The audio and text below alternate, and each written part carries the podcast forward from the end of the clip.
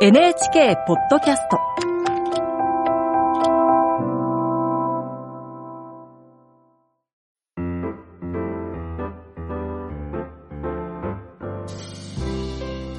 アニメステラポッドキャストです。どうもありがとうございます。サッシャです。はい、おはこんばんにちは、あさかです。 そして、はい、ミュージックナビゲーターの富田博でございます。はーい。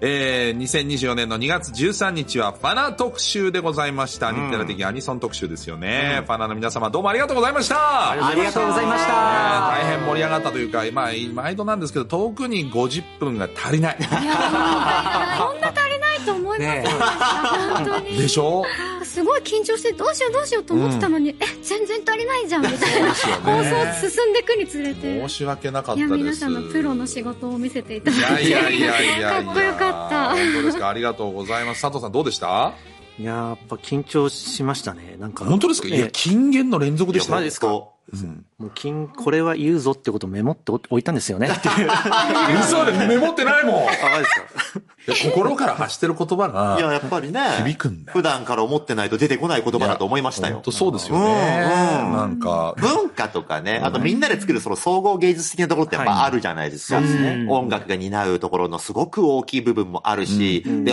自分たちが作った音楽にアニメーションが作って、これなんか当たり前のように日夜行われてるけど、いかに特別かっていうことを改めてちょっと感じさせてもらいました。うんはい。そうなんですよね。いろんな奇跡がね、いろんな人の思いが、えっと、プロの仕事が混ざってこそ出来上がることですよね。そうですねケミンさんはどうでしたいや、めちゃくちゃ楽しかったですね。本当ですか楽しかったですえし、髪の毛の色変わってる。青くなってる。そうですね青くなっちゃいましたね。ちょっと楽しすぎて。楽しすぎてね。スタート前黒かったで。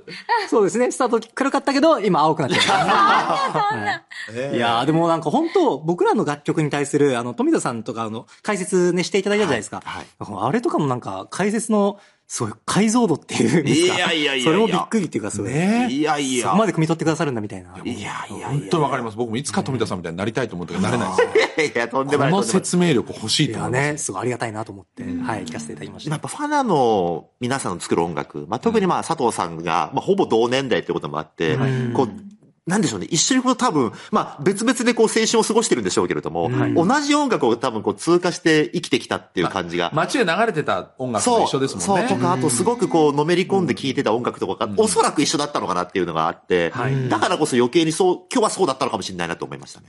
そう、それで言うと、はいあの、佐藤さんとかも僕とかも、すごい渋谷系のサウンドとか好きなんですけど、はいでも世代が違うんで、うん渋谷系っていうくくりでは好きでも、聴いてたバンドとかはちょっとずれてたりしてそうですよそうなるほどね。そうそうそう。でも、なんか、大人になるにつれて、なんか僕は、その、自分がまだ小さくて、うん知らなかった頃の渋谷系の曲とかも聴いて、はいあめちゃくちゃいい名前の、昔のね、うん渋谷系もめちゃくちゃいいなと思ったりとか。そうえ、佐藤さんはフリッパーズギターとか、ピチカート5みたいな。もうそうですね、そのドンピシャ世代って感じですね。あーうんそれをあちょっと後追いで。そう、だから僕とかの世代だと、その、例えばシンバルズさんとかにはいはい影響を受けて、あの、音楽やってなるる、あほどの、ラウンドテーブルさんとか、うんそうっすよそねう。そういうところとかが入ってたりする。ポスト、ポスト、ポストぐらいなそう感じそうそうだなそうそうそう。ねそうなんですよ。うん。面白い、そうなんですよ。そっか、やっぱでも音楽がすごいです。ね、そういったところで、えーまあ最初に、あの、本編の方で富田さんに説明してもらったんですけど、はい音楽要素がやっぱりすごい豊かで、引き出しが多いから、そう。だから楽曲もそういうなんていうか、こう、メドレー的になるというか、うんうんうんまあメドレーもおかけしましたけど、一、はい曲もメドレーになってるというかね。そうですね。本当にいろんな音楽の要素を、だから僕、今日多分、あの本編で初めて、あのサウンドをデザインするっていう表現をファナさんに対して使ってるんですけえど、、言ったことないんですかあれ。ないです。これ、ファナさんはサウンドをデザインするってものすごくふさわしいバンドだと思ってるんですよあ普段使わない言葉なんですかうん。富田さん的には。使わないですね。ファナさんならではって感じ。ねえ、なんか嬉しいですね。嬉しいですね。うん。でも僕はアニソンをやってなかったら、こんなにいろんなタイプの曲は作れなかったと思いますね。うん。あ割と一つのジャンルに固執してた可能性がある。そうなんですよ。その、まさにファナをやる前にやったフリートっていうグループでも、あの、まあ、アニメの主題歌も一応あったりはするんですけど、うんうんまあ、どちらかというとそのポストロックだったり、エレクトロニカっていう、この一つのジャンルの曲調ばっかり作ってて、んそれが自分の好きな音楽だし、そういうのを作るのが自分だったうんり自分のグループだって思ってたんですね。で、だからなんかそのアニメソングとかそういうのって作れるのかなみたいな心配があったんですよ。でもやってみたら、こういう曲作ってくださいとか、いろいろオーダーがあるわけじゃないですか。そなんかこっちの方が作りやすいかも、みたいなへーこともちょっと思いましたね。富扉を開いてくれたんですね。そう。あとやっぱ、十和田さんとの出会い大きいんじゃないですか。それももちろん。ですよねどんな曲を作っても打ち返してくれる、歌ってくれるっていうのはとっても大きいですね。これ、ずっと高いん ですかずっと高いですね。なんか、他の人の曲を、あの、ちっちゃい時から歌ってて、なんか全然歌うまくないなと思ってたんですけど、キーが合ってなかったんだあ、ってい低う。すぎたんだ。いうことに。他の女性シンガーでも低すぎる。はい。それになんかデビューしてからというか、その佐藤さんが、うんのファナで歌うようになってから、んあ、キーの問題だったのかもって思うようになりました。だって、そうだね。それはすごいね。でもデビューしてからもどんどん伸びてる気がします。やっぱ歌うと上がるじゃないですか、キなんかね、おそう思いき変わるんですー。よ。なんかそういうもんですか上に結構伸びますそよう、ね。上で、下よりもやっぱ上かもしあ、れない。そうなんです下はか。広がらないんだけど、上上ははね、意外と、へえ。ねえ、あさかちゃんはどうですかもう実は佐藤さんともはい。ご一緒に。朝歌曲も作っていただいたりとか、あと、中野人ゲラムのはい。エンディングの、はい。えー歌も歌わせていただいたりとか。はい。でも、えすごい今日もね、お聞きの通りクールなんですようね。んでも、冷静やっぱアニメだったりとか音楽に対しての気持ちがすごく強い方なので、あそれ喋はり出す伝わってきと、ますよ喋り出すと止まんないんですよ。あ、止まんない。あ、今日もその間、ちょうど あった。なんか最初は殻にこう閉じこもっているんだけど、うんうん喋ったら飛び出して、あ、1が100で帰ってきたみたいなへえ方なんですけど、だから、レコーディングも、私の時は結構熱くて、ほまあ初めてうね、んレコーディングやっていただいたってのもあったと思うんですけど、はいはい。私がこれでいいと思ったら、いや、朝がち、甘いよ。甘いそういう口調だったっけな。あの、もっと詰めれると思う。朝カッチ。そう、今日、朝香さんっていうからなんか、すごいそわそわしちゃって、朝香っちって呼んでたじゃんとか思いながらも。そう初期そうだった。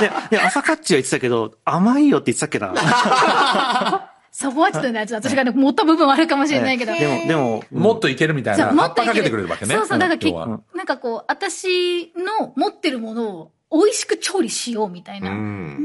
そうそうすそう。ごい、料理あ人だ。でも本当そのやっぱ浅香さん本当歌がうまいし声ボーカル歌唱力あるし声がいいのでちょっとここでお満足してはいけないっていうか、そのなんだろうこうなんつうんですかねこう70点を100点に持っていくんじゃなくてもう98点ぐらいスタートみたいなは感じなんですよね。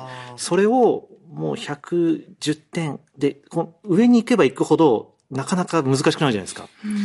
なんか50点を70点にするのは簡単だけど、うん100点から105点に行くのって大変ですようね。んでそこをなんか頑張って115点ぐらいまで行きたいみたいな感じでやってましたね。なるほど。その高いところを求めてるんだ。すごいんですよ。十和田さんのレコーディングはどうなのいや、私のディレクションの時はもうほぼ喋らないような感じえです。言うとしてもなんか感覚的なことをあもう最初から115点な言のかなう。いや、それはわかんないんですけど。だんだんだんだん喋んなくなってったんですよね。うん10年やってるから。そうう。んで、その、それは、まあ、なんか、こう、付き合い長くなると、会話が少なくなるっていうのも、そういうのもありますけど、うんでもまあ、なんかこう、何も言わなくても、まあ、もうこっちが求めてることを、うんもう、最初から組んでくれてるっていうのこういがう、ことをやらせたいんだろうな、みたいなのは、うんそのデモの段階でもちょっとわかるようにまあなっそてこはきもう、あうんの呼吸がちゃんとあるというか。そううん。ね、でもなんかちょっとずれてる時とかは、そこ、そこだけ、あ、そっちじゃなくてこっちですよっていうのだけ言うなると、ほどねまあ、そっちの方向で、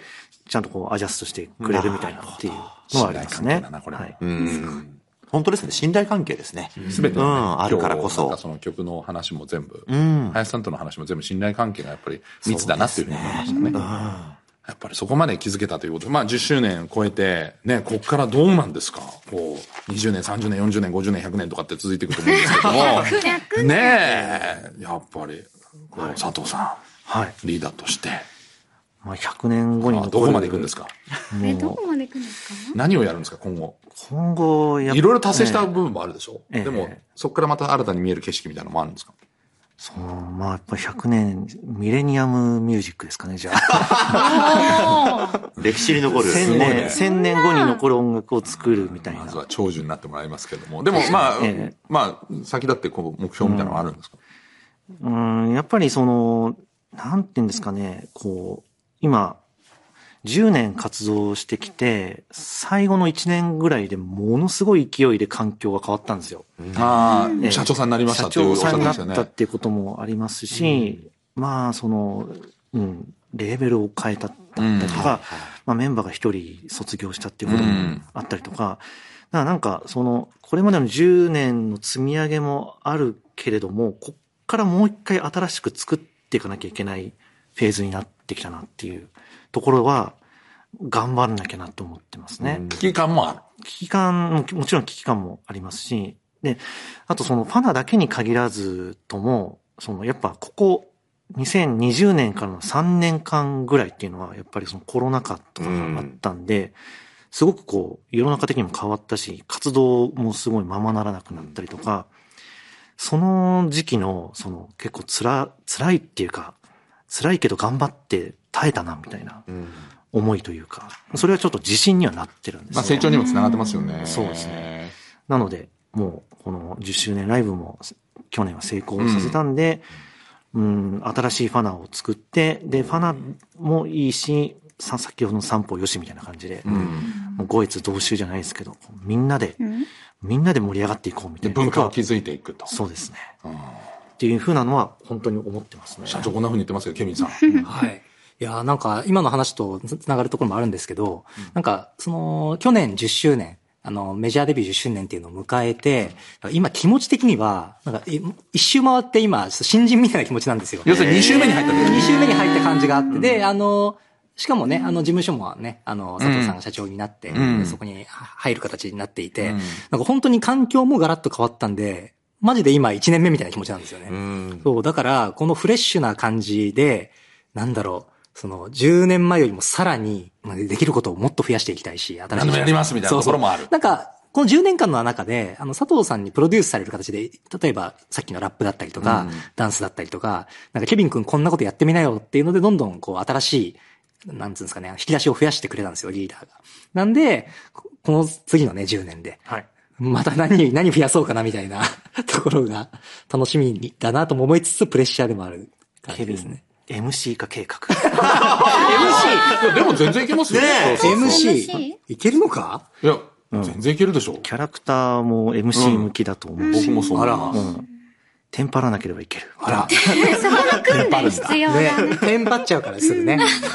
えー、トアナさんはどうですかえっ、と、去年その独立したことで、その一つ一つのことに対する責任感みたいなものがすごく芽生えて、 独立して私たちだけになってからは、え、このライブで変なことしたら次がないかもしれないみたいな、その責任感がすごく芽生えて、でも自分たちだけでやってるからこそ、フットワーク軽くいろんなことができるっていう、楽しい気持ちみたいなものもすごく芽生えたので、もう10年以上バンドやってたらもう家族みたいなもんだと思うので、もうあともう10年経っても、チューチューイエーと元気よく言って いられるように頑張っていきたいなと思ってます。あさかちゃん、期待が高まりましたね。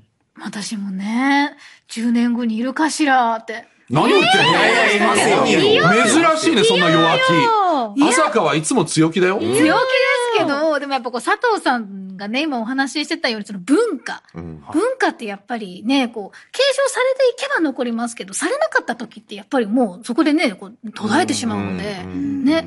だからそういうふうに考えると、もうね、あの、ちょっと大きいこと言っちゃいますけど、私とファナでアニソン界をもうどんどん盛り上げて、そうだ行かないとそうですよ、盛り上げましょう。いい。ううん。ね。アニソン界を大いに盛り上げる団ということいいですね。春樹的な。的な。で鈴宮春樹的な。ね。これは富田さん、なんかまた一つ記事が書けますね。本当ですよ。だからやっぱすごく新しいフェーズに入った気がするんですよね。アニソン業界というかシーンみたいなものって。なんかやっぱりすごく海外からも注目されてるし、でもその一方で日本国内が勘違いしちゃいけないんじゃないかなっていうのもやっぱあるんですよね。海外から受けるからこうしなきゃじゃなくて、多分海外の人たちって日本でこの素晴らしいアーティストの皆さんが作ってる音楽が好きなんですよ。この解像度間違えた途端に、結構ね、全然違う方向に行っちゃうんじゃないかなって、なるほふうに思ってて。そうか、外を見るのは大事だけど、こびちゃダメってことそうね。そう、その通りです。なるほど。めちゃくちゃ大事なことだと思います。うん。ゆえに、その、僕たちアーティストだったり、アニメの作り手、クリエイターも大事なんですけど、やっぱ富田さんのような語り手っていうのも、すごく、文化の継承においては大事になってくるんですよね。富田さん、明日から全部記事英語で。英語で。おーあーグローバルにでも私ね、もう無責任に生きてきたんで。 本当に大丈夫かしら。生成 AI があるから。はいと いうことで、えー世界に発信していきたいと思いますので本当になんか濃い話になりましたね。ありがとうございました。どうもありがとうございました。パナナミさん。ありありがとうございました。アニメステラーは NHK ラジオ第一で毎週火曜日夜8時5分から放送中です。ツイッターのハッシュタグはカタカナでアニテラです。番組アカウントのフォローもよろしくお願いいたします。聞き逃し配信もやってますよ。放送終了後1週間、いつでもお好きなお時間にアニメステラーのホームページ、聞き逃し配信と NHK ネットラジオラジルラジルでお聞きいただけます。ぜひアクセスしてみてください。